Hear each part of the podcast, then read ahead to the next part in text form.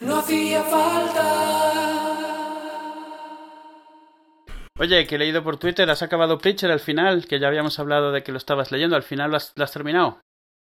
Sí, ha sido un poco estúpido porque lo estaba leyendo online y juraría que el, acababa en el 55 o algo así. Eso, esa es mi idea, ¿no? Cuando iba pasando los capítulos, llegaba, uno, ya quedan tres. Y ah, claro, que es la- que lo has leído suelto, número por número, ¿verdad? No recopilado. Uno, número, número, número, número, Sí, sí. tal, tal, tal. Y dije yo, esta historia no está cerrando, o sea, que decir, no pueden faltar dos episodios.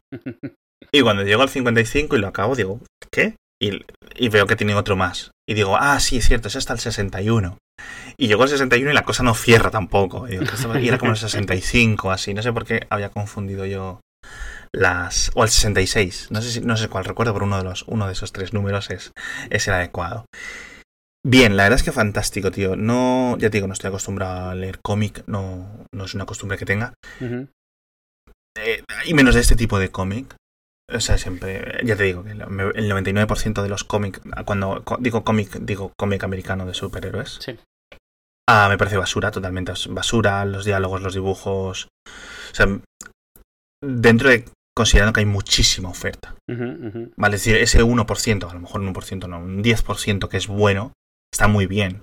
Pero sinceramente, no tengo tiempo para escarbar Claro, para verlo, ¿vale? claro. Estoy muy preocupado en perderle tiempo escarbando en la mierda en Twitter para encontrar tweets graciosos, para, como para esto. Entonces, Preacher ha sido no, no refrescante porque es una cosa añeja, ¿no? De hace 20 años. Sí. Es decir, no, no es una revelación narrativa. En ese sentido, no es nada que innove. Pero la línea me parecía sólida. Lo comentábamos hace unas semanas cuando me recomendaste que lo leyera y había leído como hasta el episodio 13 o 14 por Mm. entonces, es decir, como el 20% de la serie.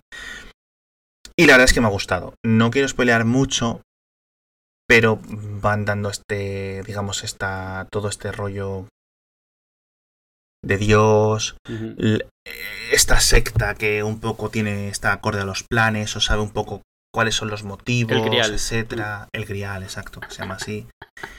El, el grupillo este que quiere deshacerse de, de Jesse Caster, lo quiere usar para otras cosas, etcétera.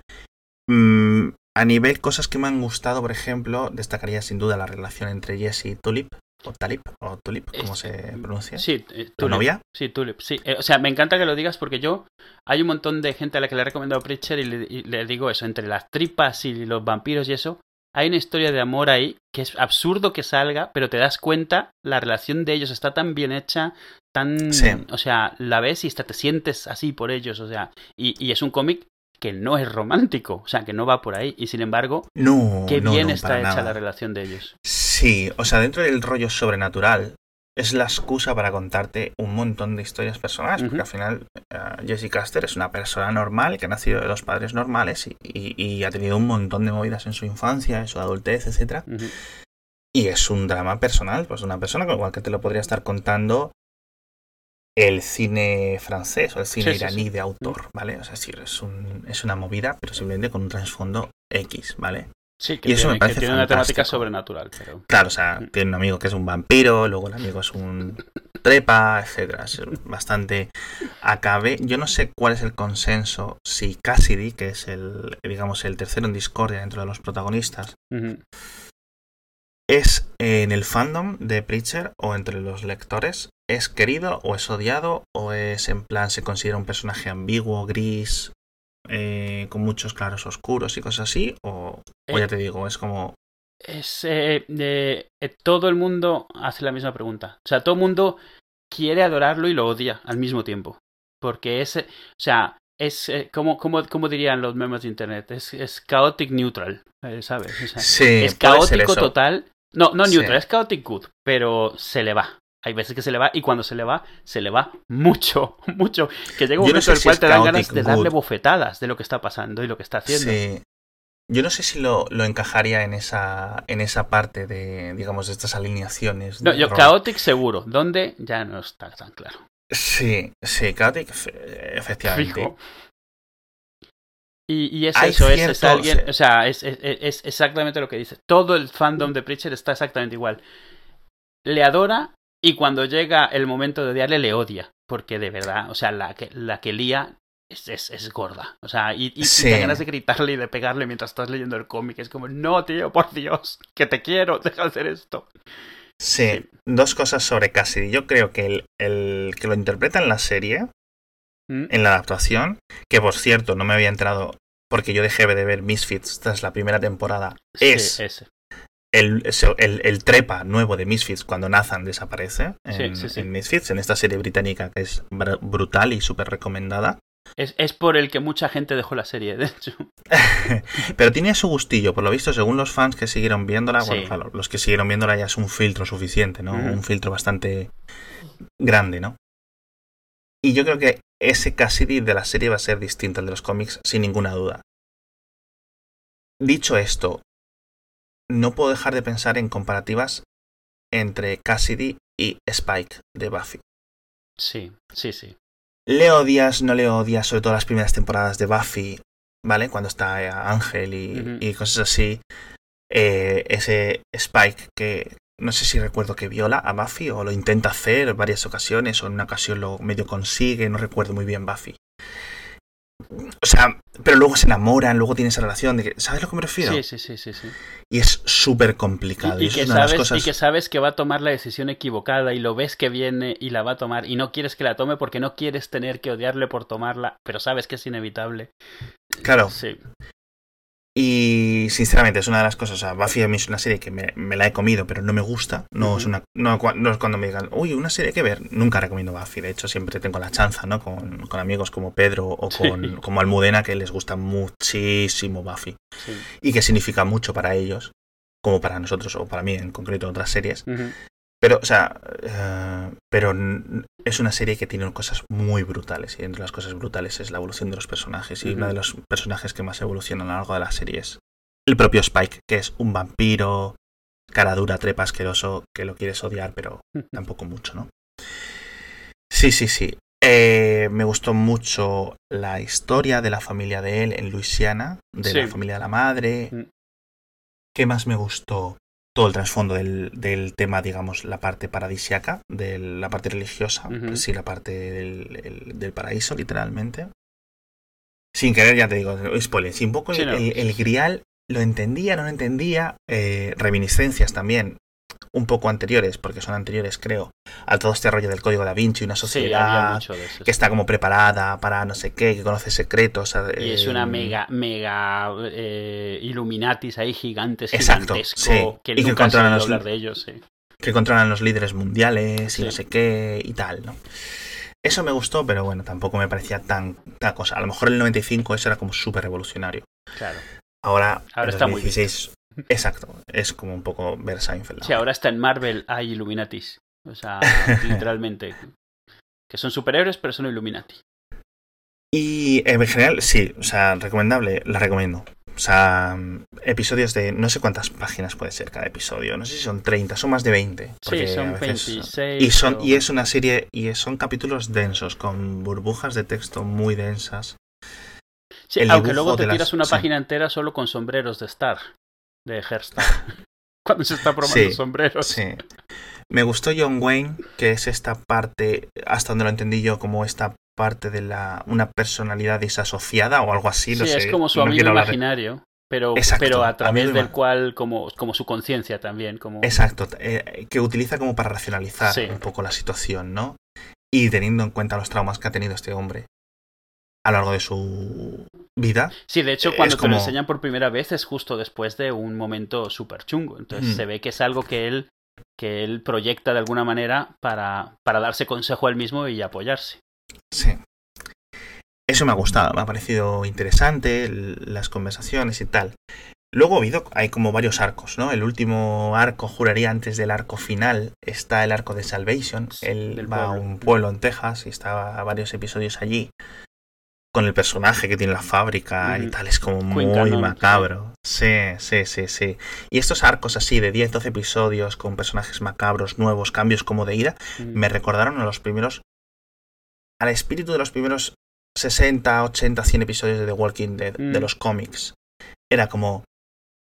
Estamos en la ciudad, luego vamos a una granja, luego vamos a no sé dónde, luego estamos en la, eh, digamos, en la interperie, luego nos metemos en una urbanización, luego no sé qué. ¿Sabes? Como estos cambios. Sí, en los estar que- cambiando el, status quo cada rato. Exacto, Sí. tú no tienes mucho que hacer, es decir, es gente que está pasando hambre y hay zombies, es decir, si, si no cambias las normas del juego, el ecosistema en el que se mueven los personajes, no duras 100 Claro. episodios, o, o, bueno, The Walking Dead sigue emitiendo capítulos todos los meses, pero es, es eh, añade frescor un poco a la serie, aunque en algunos casos te deja un es un poco buen ejemplo porque precisamente lo, o sea, Walking Dead realmente no es una serie de zombies, es una serie de gente, de cómo sí, actúa la supuesto, gente. Entonces, sí, claro, sí, cada vez que se ponen a gusto, pues tienes que contar otra historia porque ya ya está visto. O sea, ahora es a ver cómo ya has resuelto el gente problema al que- Mm, resuelves los problemas más o menos, sí. o los, o los huyes, claro. Y en eso sí, la verdad es que son bastante comparables. Entonces, que la tengan la MC también mm, me da gusto, porque sí Claro. es cierto que The Walking Dead ha sido en general una muy buena adaptación, con sus diferencias con el material original, sin ninguna duda, pero Pero porque han sabido adaptar realmente al medio, al- a exacto, un medio diferente. exacto. Y yo me huelo, eh, porque te he preguntado por la serie, solo he visto el primer episodio de la adaptación Mm. de AMC. Y yo creo que va a estar muy, muy bien. De hecho, la gente que leo en Twitter, en Facebook, que habla de la serie, le está gustando mucho. Y son gente que, como yo, hasta hace nada, yo no conocía el cómic. Claro. Entonces, espero que el cómic no me fastidie mucho, porque soy capaz de ver cuando una adaptación es buena, pero también, por otra parte, siempre tienes este cerebro reptiliano que te diga: Esto no es aquí. Este se va, a Ay, pues este no. se va a morir. Claro. Sí. Y cosas Pues, así. pues te digo, realmente han hecho un poco como lo de Powers. Powers es otra serie que viene de un cómic. Y lo que han hecho la de sido- Powers, ¿dónde se, ¿dónde se emite Powers? ¿En, PlayStation? Sony, ¿Es en? PlayStation, sí. Qué curioso, tío. Es muy raro ver el logo de PlayStation y luego una serie de televisión. Y, Sí. y la primera temporada estuvo un poco así, la segunda ha empezado muy bien, la primera es, es del típico, estaban encontrando su pie. No estuvo mal, pero la segunda está siendo mucho mejor. Pero es lo mismo, es, o sea, vamos a coger varias cosas de la historia original, eh, o, esperemos que las que funcionaron, y vamos a contar una historia que, que tiene ecos, pero que no es la misma. Y en Preacher están haciendo lo mismo. De la misma manera que Walking Dead al principio era como un calco y como a media primera temporada empezó a desviarse. Eh, y cada vez sí, se ha ido sí. alejando más. Y ahora Sí. hay personajes o escenas, pero en general historias se han separado hace mucho tiempo. Hay personajes en la serie hoy que llevan muertos hace mucho en, en el cómic. Claro. Eh, Y las adaptaciones tienen el, el típico problema este de siempre. Es decir, por ejemplo, la segunda temporada de Walking Dead fue una famosa problemas de adaptación. Es decir, no tenemos presupuesto, Claro, entonces nos vamos a tirar 12 episodios de 40 minutos en una granja que literalmente a lo mejor fueron 10 episodios de, en el cómic. claro. Es decir, vamos a la granja, ocurre esto y nos vamos de la granja. claro. Y en la serie estuvieron mm, medio año entero de episodios en la granja la gente, para desesperación de la gente. Entonces, Claro, y claro, y las cosas se notaba que no se movían a un buen ritmo, porque necesitabas Hmm. estirar ese es el, el set que te... que los te problemas estaba- del set, claro. Claro. Pues en, en, en, eh, Preacher es desde el principio es diferente. La introducción de todos los personajes hasta ahora ha sido diferente. Eh, Preacher empieza en el cómic con el tío yéndose de Anvil. En, el, en la serie de televisión parece que van a tirarse por lo menos toda la primera temporada en Anvil. Eh, y ya ahí están todos ellos. Eh, Queen Cannon sale en la, en la primera temporada. Ah, ya está. eh, O sea, él no Ah, está en Salvation, bueno. está en, en, en Anvil. en Entonces, yo creo que además es parte de lo mismo. Han tratado de ver, o sea, probablemente no podían hacer 40 sets diferentes para la primera temporada, porque en- algo que hacen mucho en Preacher es ir de aquí para allá todo el tiempo. Entonces, Sí, ah, yo sí. creo que lo que han hecho es, bueno, que ha funcionado, ah, pues la parte de Salvation, vamos a traerla un poco para adelante. No es exactamente igual, pero vamos a hacer eso. O sea, vamos a presentarlos a todos sin cambiar un montón de sets y un montón de cosas. Sí. Y de ahí ya tiramos para adelante. Y, y hasta Claro. ahora ha funcionado bastante bien. La serie está bastante bien. Y la ventaja que tienes es que sale un personaje y puedes saber quién era en el cómic, pero no llegas mucho más lejos. O sea, a lo mejor te enseñan algo que hace este personaje detrás de una puerta y no te enseñan lo que es y tú te acuerdas del cómic qué es lo que hacía. Pero no sabes del todo seguro si es él. Es como en el final de temporada de Walking Dead del último, que ha estado Negan con el Bat. No sabes si se va a cepillar al mismo que se cepilló en los cómics. Pues sospecha que Sí. sí, pero a lo mejor no, porque Claro. esto es así. Entonces, pues, o sea, yo creo que lo están haciendo bien. Como serie no está mal. Eh, como adaptación, el otro día tenía esta discusión con alguien. ¿Qué es una buena adaptación? ¿Algo que es fiel visualmente o que te como que intenta contar la misma historia un poco diferente y te provoca algo similar a cuando la viste. A mí me parece que es lo segundo en este caso. O sea, me está gustando, eh, aunque no me esté contando la misma historia exactamente. Yo creo que Yo creo que buena adaptación, y creo que lo comentábamos en el episodio de cuando comentamos la comunidad del anillo, Mm. Es algo que es más el espíritu. Sí, ¿Vale? claro. Es decir, sí, y es una cosa menos tangible y mucho más abstracta, por supuesto, pero me da igual. O sea, mientras los tres, cuatro personajes de- iniciales se llamen igual, es- tenga un poco. sea reconocible, es decir, que tú no hagas Preacher con perros y en Vietnam, ¿vale? Mientras sean. Ok, esto es Preacher, el resto, yo creo que. Que ya depende un poco del, del, del arte de crear la adaptación, ¿no? Es, Claro. es- el arte es una cosa que es así. Y es. no se puede medir en una tabla de Excel o hacer una correlación entre diferencias, etcétera. Pero bueno, yo creo que en principio yo creo que la veré, pero creo que me voy a empezar, voy a esperar a que Yo me esperaría no que es- acabase la temporada. a que acabara la primera temporada, sí. Sí, no es, no es mala idea. Eh, y bueno. La de Powers te la recomendaría, pero espera que acabe la segunda temporada antes. Porque así te puedes De acuerdo, la- eso es lo que haré. Como este es un episodio súper cortito, quiero recomendar dos cosas, ¿vale? Y ir a buscar los enlaces porque lo que voy a decir es quizá un poco vago, ¿vale? Pero yo creo que, mm, que os van a gustar. La serie de Miss Marvel, de, mm, de que est- está protagonizada por una chica que se llama Kamala Khan y tal, y no sé qué. Voy a poner enlaces porque es una de las cosas que decíamos de las cos- pocas cosas del cine de superhéroes de superhéroes, es decir, esto es Marvel y es una niña adolescente, va de los problemas de una niña adolescente.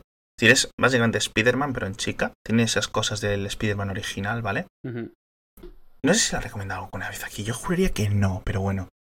Y yo creo que es fantástica. Ya llevará unos 30 episodios así, porque es como uno al mes. Entonces, cuando te pones al día es como un poco más aburrido. Mm. Porque tienes que esperar. un- Pero bueno, en general, muy disfrutable. Voy a recomendar eso ya que me he metido un poco con los cómics de superhéroes. Voy a Mm. recomendar eso que me parece que la verdad es que creo que es fantástica. Y tú recomiendas, por ejemplo, Powers, me parece, ¿no? Sí, Powers, Powers la puedo recomendar. Powers es una serie que ha tenido tres reboots hasta ahora. O sea, el tío que la cuenta, que es Brian Michael Bendis, que es- hace, también estuvo mucho en Ultimate Marvel y, y ha escrito Sí. mucho en, en Marvel en general, eh, hizo el primer Powers y luego el, el- para el volumen 2 la empezó de nuevo de cero. O sea, es... Ha vuelto, a- o sea, él mismo se ha hecho un reboot y, y es con el, él mismo con el mismo dibujante, lo cual puede confundir al principio. O sea, tienes que estar seguro que estás leyendo, digamos, el mismo Sí, volumen. porque como las líneas argumentales confunden poco en los cómics, pues... no, y aquí es que es la, no es la misma historia, pero son los mismos personajes y el mismo dibujante. eh, Sí. Pero digamos, se conocen y se vuelven a conocer y se vuelven a conocer. La cuenta tres veces. Eh, Mm. Pero las tres están muy bien. Hasta ahora. Ahora van en tercer, en la tercera y las tres están bastante bien. Entonces, Powers. Eh, la puedo recomendar. La ventaja que tiene es que la primera y la segunda están terminadas ya, no van a seguir, entonces se pueden leer como historias sueltas. La tercera va un pelín más lenta, pero están bastante bien. Y la serie de televisión, la segunda temporada se está pareciendo un poco al primer volumen. La primera temporada no tiene nada que ver, pero aún así está, está, haciendo, está haciéndose de forma un poco diferente y se está haciendo bastante bien. Pero yo recomendaría primero leer el cómic, que está muy bien en, en mérito propio. O sea, vale la pena. Perfecto. Pues venga, Adiós. pues así.